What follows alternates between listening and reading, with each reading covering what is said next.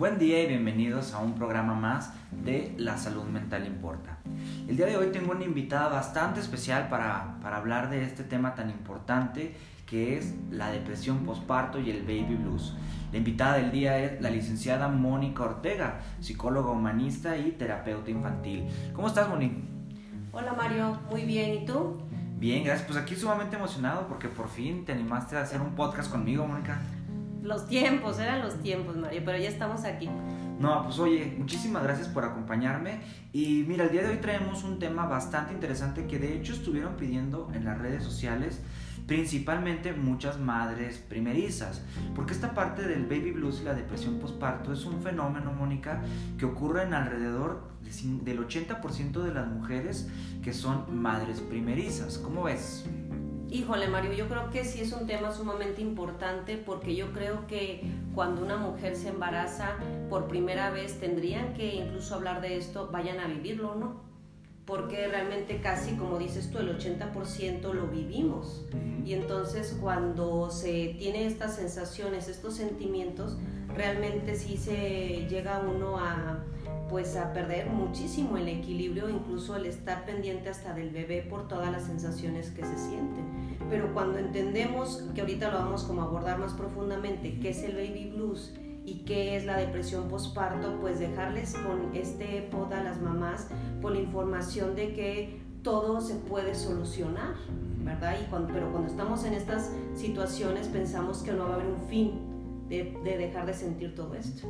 Eso que dices yo creo que es algo que complica muchísimo más esta parte del baby blues y la depresión postparto en las, las mujeres que lo sufren, porque, bueno, culturalmente y socialmente, y socialmente siempre se se, se, comenta que la parte del embarazo es lo más bonito que puede pasar. Y sí es, por supuesto, pero muchas veces no hablamos de todo lo que pasa a nivel corporal, a nivel hormonal, a nivel psicológico, vamos. Todos esos síntomas que llegan a ser contradictorios a lo que nos dicen. Porque todos esperan que cuando nace tu bebé, pues lo primero que hagas es abrazarlo y decir que te sientes perfecta y que es lo mejor que te ha pasado, pero a muchas mujeres no pasa esto.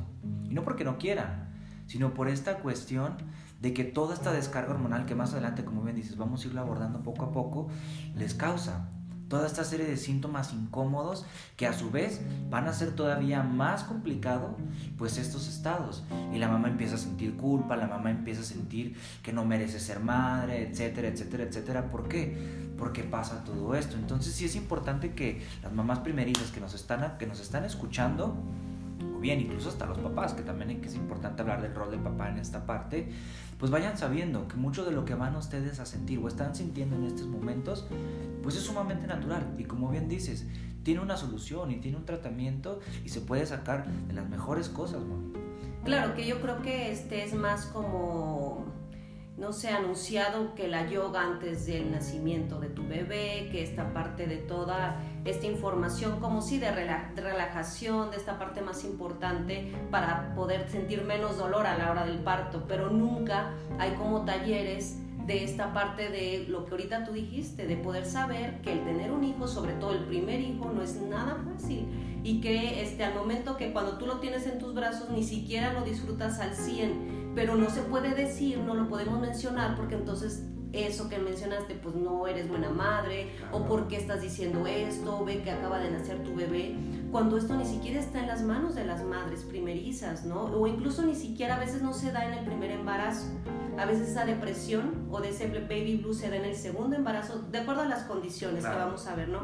Pero sí es importante que podamos externar los sentimientos para que bajen también el nivel, porque a veces es tanto lo que callamos que después nos vuelven estas culpas, no estamos disfrutando, no estamos conectadas asertivamente con nuestro bebé por estas sensaciones que sentimos. Entonces, aquí lo importante es que podamos informarnos también de toda esta parte psicológica y fisiológica que va a suceder cuando recién incluso en automático sale el bebé, porque bajan los niveles de todas esas este, hormonas de manera abrupta, ¿no? Incluso luego, luego que sacan al bebé, no es de que después de tiempo.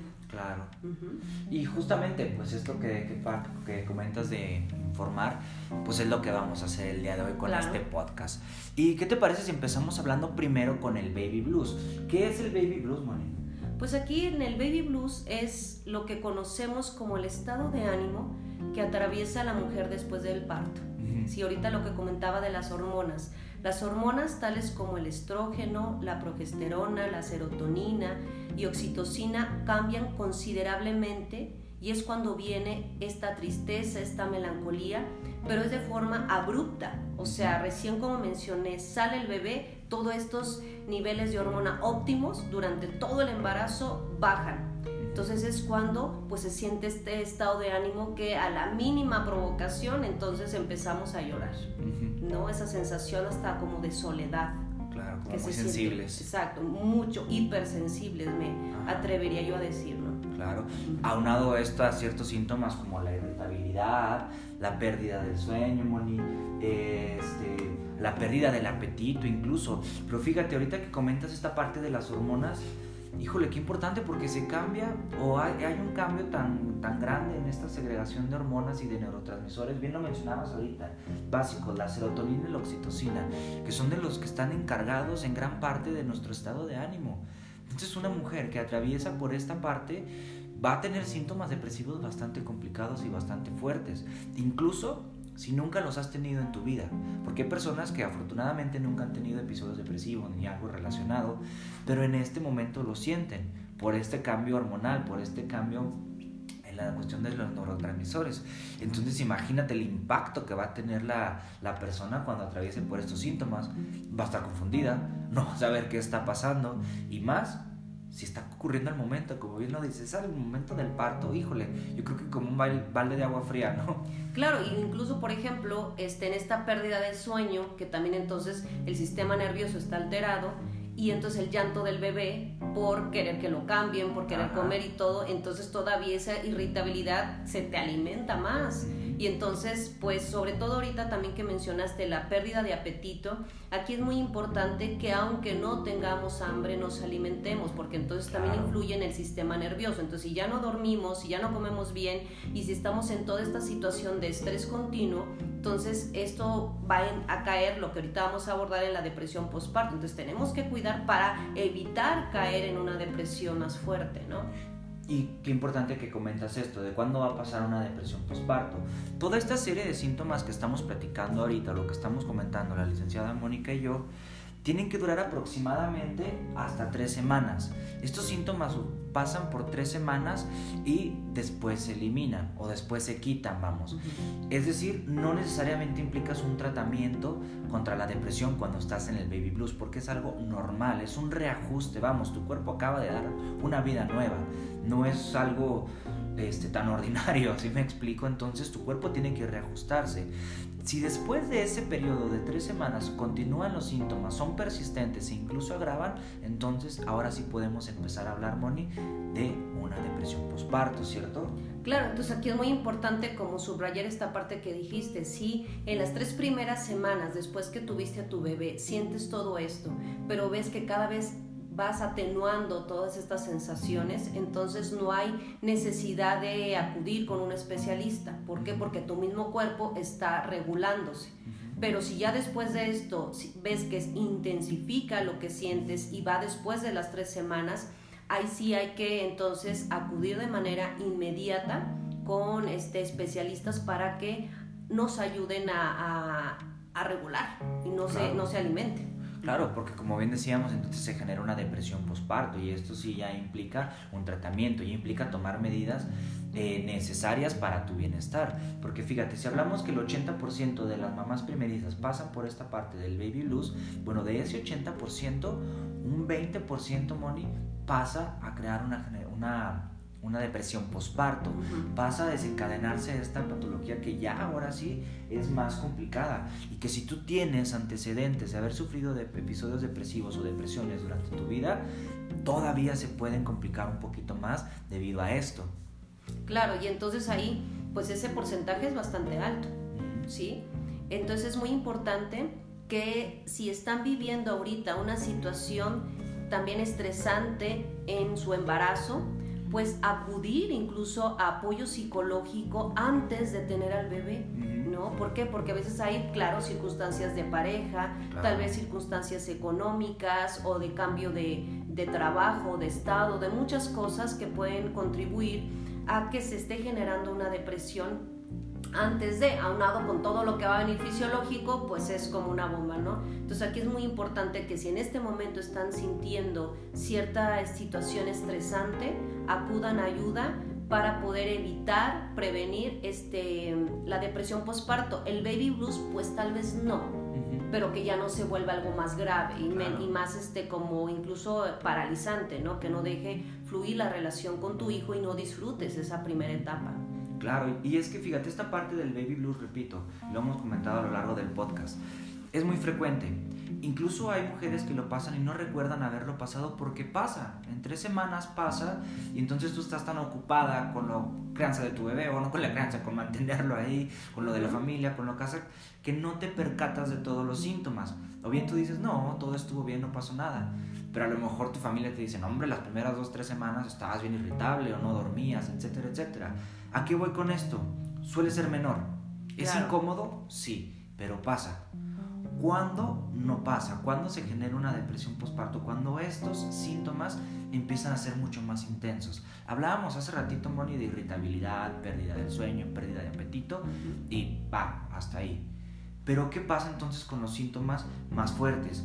La tristeza se puede volver profunda y empieza a tener síntomas de desesperanza, es decir, ya ese estado de que andas más hipersensible, etcétera, etcétera, pasa realmente a una tristeza profunda, a un sentimiento de decir, ok, realmente quería esto, no lo quería, me siento muy triste todo el tiempo, no me gusta estar con las demás personas, veo a mi hijo o a mi hija y no siento lo que yo esperaba sentir cuando lo veía y entonces este síntoma se hace muy grande que posteriormente te va generando sentimientos de culpa. Claro, y ya ahí hay un agotamiento y te sientes agobiada por todas las dudas que vienen y es el siguiente este, pues, síntoma, ¿no? Los sentimientos de culpa, que después sientes que a lo mejor no te estás conectando con tu hijo o que realmente este, estabas deseándolo o no y todos estos conflictos que te llevan y entonces sientes también esta culpa tremenda por no tener como eso incluso hasta que manejan en la mercadotecnia con los anuncios, ¿no? De un embarazo feliz y tienes a tu hijo feliz y todo es feliz cuando no es así. La realidad no es así, ¿no? Entonces también otro llega pues este llanto constante. Acá en el baby blues hay como de repente este sollozo o este llanto, pero es como que pasa y acá no, ya es un llanto constante, ya es que todo el día estés llorando, ya es que te sientes realmente que no encuentras este, un, espacio este, agradable para ti en estos momentos, ¿no? Claro, y aunado a esto entonces empiezan a, ocurrir episodios de insomnio muy fuertes. Durante el embarazo, durante, bueno, ya después del embarazo, cuando tienes a tu bebé muchas veces, pues por los ciclos del sueño del bebé, de la alimentación, etcétera, te desvelas, es parte del proceso, vamos. Pero hay momentos en los que descansas, porque andas tan cansado, tan cansada por hacer todas estas actividades que descansas. Pues bueno, aquí con las personas que sufren de depresión postparto no es así. Tienen un insomnio que a pesar de que anden tan cansadas que necesiten dormir, no pueden conciliar el sueño. ¿Por qué? Por los sentimientos de culpa, por la tristeza profunda que hablamos anteriormente, por toda esta serie de síntomas les impide dormir. Y eso a su vez pues va teniendo repercusiones incluso en su estado físico. Una persona que no duerme tiene afectaciones bastante, bastante negativas a nivel físico. Entonces el insomnio también es parte de los síntomas de una depresión postparto, Moni. Claro, y entonces aunado a esto, pues tu sistema nervioso está sumamente irritable, más aún que en el baby blues. Claro, ¿no? Y entonces hay una pérdida o un aumento de peso. Entonces imagínate también, incluso este, creo que también es importante señalar que a veces durante todo el embarazo no se nos cae el pelo. O sea, tenemos un pelazo, de cuenta, ¿no? Pero eh, tenemos al, este, al bebé y se nos empieza a caer muchísimo el cabello. Entonces, aunado con todo esto que, que estamos viviendo y que vemos también que estamos perdiendo demasiado cabello y todo, entonces todo eso empieza a panicar y entonces empiezas como a sentirte este, pues, realmente en una cárcel interna de todas las emociones y también incluso cómo te ves tu cuerpo. Aquí también es como eh, abordar para, para evitar toda esta parte, incluso hasta de la imagen corporal. ¿Cómo te va a quedar tu cuerpo después que tienes a un bebé? Sobre todo en esto que estamos abordando de las madres primerizas. ¿Por qué? Porque muchas veces este, pensamos que este, incluso la panza se nos va a bajar inmediatamente cuando no es así. O sea, sale el bebé y aún parecemos embarazadas. Entonces ahí también es importante decir todo es un proceso y tu cuerpo se esperó nueve meses para llegar a la figura que tienes, no esperar a que en un mes, mes y medio pues regreses a la figura, ¿no? Y sobre todo, pues sí, también todos los cambios físicos que también hay que aceptar dentro de. Entonces, imagínate con la depresión postparto y ver tu imagen corporal y no estar conectado con lo que estás viendo, pues es un impacto tremendo, ¿no? Entonces, aunado, pues, pues esa irritabilidad se alimenta muchísimo y la ansiedad, pues ya ni se diga, ¿no? Porque también va a haber muchísima ansiedad de estarte viendo y no estar como conectada ahora con la nueva figura que tienes. Claro, por eso la importancia que comentabas ahorita de incluso asistir a un tipo de orientación o de apoyo antes de, porque tú lo acabas de decir, todo esto que, que, ocurre después del parto, híjole, qué difícil es para aceptarse. Incluso si no estás pasando por una depresión postparto, incluso si no tienes esta, esta situación, es complicado, es una adaptación a un, a un estilo de vida totalmente nuevo desde lo físico, lo psicológico y lo social. Entonces, no me como me mencionas, la ansiedad, imagínate cómo va a estar la ansiedad en las personas, en las mujeres que sufren de esto. Y a su vez todo esto que hemos comentado, estos síntomas, pues desafortunadamente van a recaer también en la dificultad para vincularte con tu bebé. Porque quieras o no va a haber un rechazo. Mm, claro. Va a haber un rechazo porque en cierto punto dentro de esta parte de la culpa, pues también vamos a responsabilizar al bebé por todo lo que está pasando pues es que desde que me embaracé todo esto ocurrió. Es que ahora que lo tengo todo esto ocurrió. Entonces el sentimiento de culpa, ponle un por dos, porque entonces ya va más complicado, porque ya estoy depositando también esa culpa en mi bebé.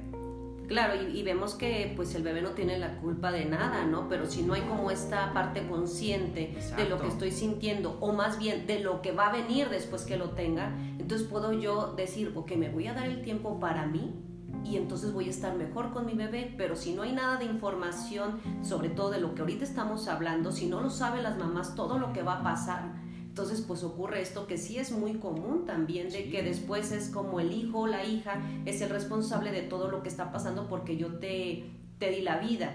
Cuando no es así, pues yo decidí embarazarme, ¿no? Entonces aquí importante porque después, si esta eh, depresión no se trata, va a crecer ese vínculo sumamente tóxico no va a ser nutricio. ¿Por qué? Porque voy a estar también en una constante este, culpando a mi hijo de manera consciente o inconsciente o mandándoles mensajes para que entonces él o ella sienta responsabilidad de lo que yo estoy viviendo y pues no es grato porque entonces ahora vamos a tener problemas a futuro con el desarrollo psicológico, incluso físico de la criatura, ¿no?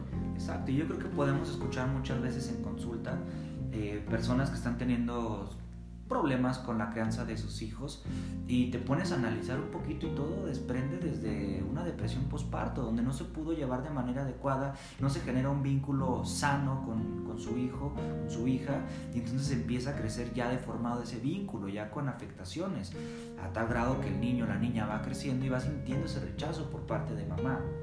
Entonces, y ojo, hablamos ahorita del papel del, del padre, también aquí se involucra mucho, porque entonces el padre puede pasar a este lado de sentir, tampoco estoy haciendo bien mi trabajo porque estoy tratando de hacer esto, estoy tratando de mantener mi familia, etcétera, pero no encuentro esa parte de verlos bien.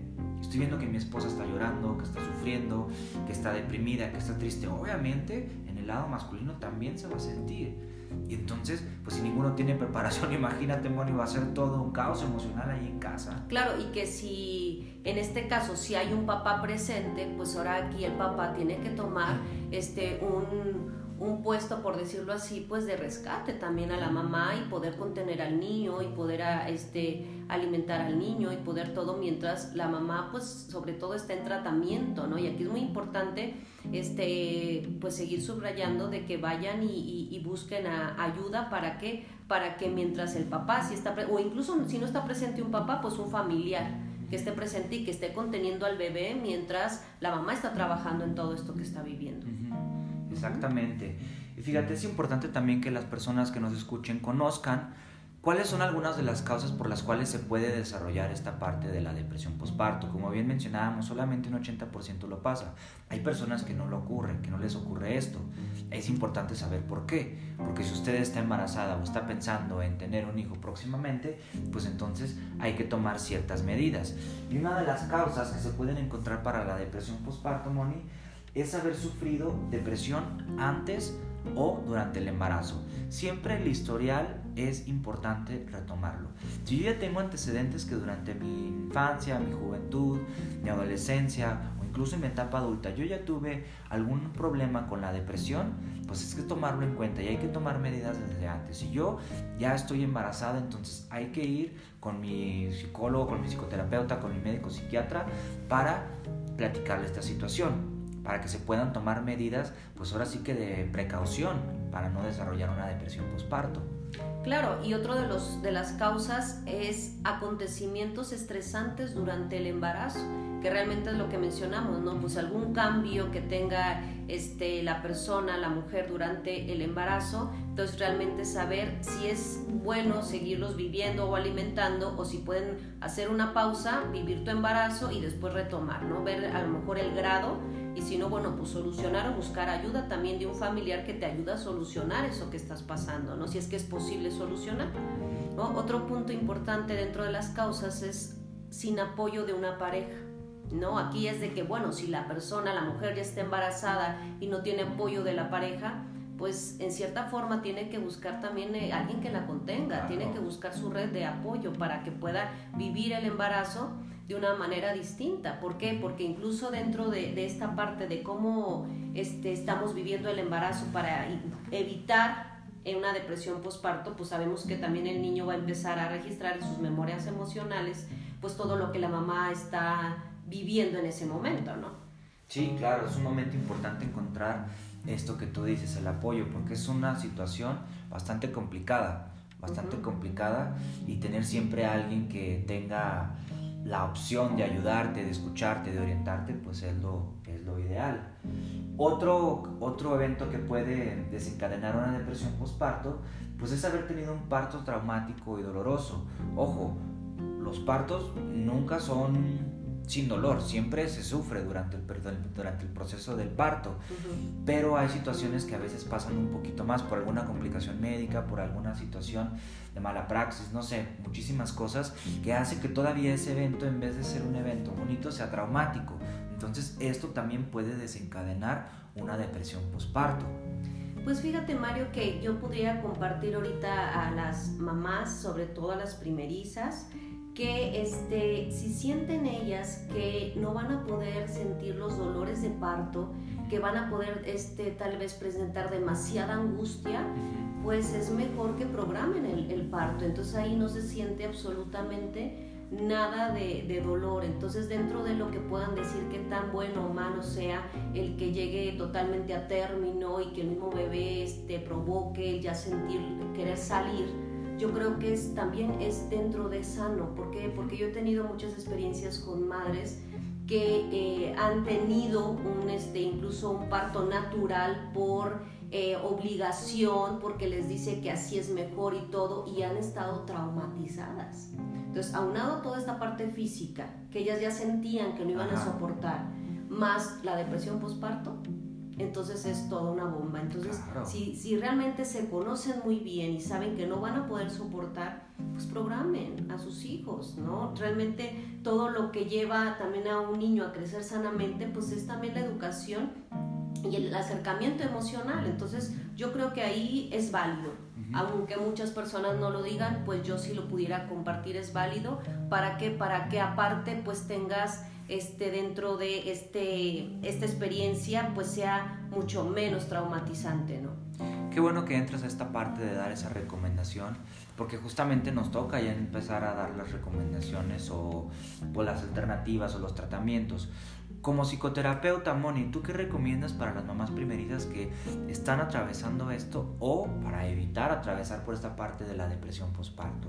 Pues yo creo que es lo que hemos mencionado a lo largo del pod, que puedan este, acudir a informarse, puedan eh, acudir a, pues a lo mejor no a un proceso terapéutico, pero sí a un counseling, donde puedan ellas este, resolver sus dudas este, y que todo lo que decidan en principio en beneficio de ellas va a ser también en beneficio al niño. O sea, yo creo que incluso cuando se tiene al bebé es más este, la atención debería ser más hacia las mamás que hacia el propio bebé. ¿Por qué? Porque el bebé va a llorar y le, entonces tenemos que dar de comer, cambiar, bañar y llenar todas sus necesidades básicas pero la mamá que está en todo este rollo hormonal, físico y psicológico, pues yo creo que es como darle un poquito más atención a la mamá para que entonces la mamá pueda vincularse bien con el niño. Pero sobre todo es pues acérquense a, este, a terapeutas este, y resuelvan sus dudas, busquen red de apoyo con sus familiares y si tienen una pareja, pues busquen también platicar, incluso acudan los dos a consuling para que también el, el papá este, oiga, porque ahora sí que dicen es que estoy embarazada, no estamos embarazados, es ambos. ¿no? Porque es la responsabilidad de un ser. Claro, esta parte que comentas es de suma importancia. Es un asunto de familia ya, es un asunto de que se tienen que ver involucradas ambas partes. Entonces, esta cuestión de buscar ayuda como pareja es sumamente importante porque entonces también tu pareja va a saber cómo actuar, va a saber cómo contener. En muchísimas ocasiones, como lo estamos viendo en la sintomatología de la depresión postparto, es difícil controlar la reacción y la emoción es difícil saber por qué estoy sintiendo esto, por qué me siento tan mal en un momento en el que no debería. Entonces, tu pareja te puede ayudar muchísimo a mediar este sentimiento. Bien lo mencionas, no necesariamente hablamos de que acudas a un proceso eh, psicoterapéutico, perdón, sino a una orientación, a una psicoeducación, que te comenten qué es lo que está pasando. Y más que nada, que te quite muchísima culpa. Que no te sientas mal todavía más por esto que estás atravesando. Son procesos normales, son procesos naturales. Hablando del baby blues, por ejemplo, es algo que vas a atravesar. Claro, y aquí qué importante es, este, ahorita lo que mencionaste, es mejor sacar lo que estamos sintiendo, claro. que este, no, este, no va a ser juzgada la persona, por eso acudan con un profesional, para que, para que te sientas protegida y que nadie te va a juzgar nada porque es algo incluso que está fuera de tus manos, es, es, esta parte de tu cuerpo lo que está reaccionando de esta manera. Entonces no tengas miedo porque una mala madre es, es hablamos de otras cosas, pero de ese sentimiento este, natural, de esa experiencia, nunca vamos a, a, ser malas madres el sentir todo esto.